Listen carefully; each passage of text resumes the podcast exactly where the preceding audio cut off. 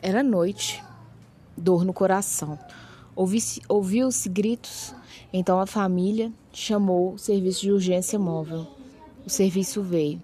Ao dar entrada no hospital, era perceptível aos olhos do médico e aos olhos humanos que não haveria mais o que ser feito. De quem é essa história? Um vizinho. Hoje acordei com a triste notícia. Essa semana mesmo, há dois, três dias, ao passar à porta de sua pequena loja de conserto de computadores, que inclusive era cliente e parceira de negócios dele, o vi, ainda dei um tchau, de longe.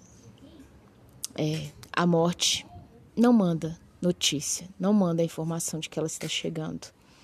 Por isso, Salomão, o homem mais sábio que já existiu, escreveu em Eclesiastes 7:2: Melhor é ir à casa onde há luto do que ir à casa onde há um banquete, porque ali se vê o fim de todos os homens e os vivos o aplicam ao seu coração.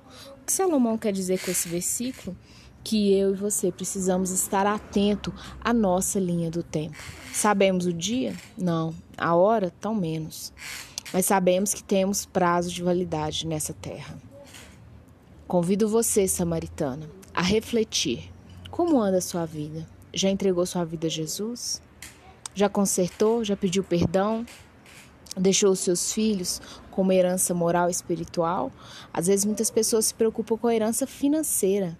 Vou deixar casa, carros e bens. É isso que mais importa?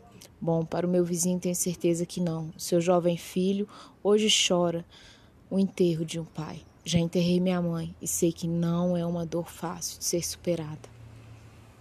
Convido você a refletir como tem andado sua vida. Pode ser que a morte chegue para você amanhã, não só para você, para um ente querido, para os seus filhos. Sim, também podemos enterrar os nossos filhos antes do tempo. A minha mãe morreu e minha avó ainda é viva. Ela enterrou uma filha nos auge dos seus 37 anos. E eu enterrava a minha mãe com os meus 14 anos. Devemos parar e refletir como anda a nossa vida. O que que nós iremos deixar? Deixo para o final dessa fala o que sai Mateus 5,4. Bem-aventurados que choram, porque serão consolados. Essa é a palavra que eu vou levar para aquele rapaz hoje. O consolo do Espírito. Um forte abraço para você.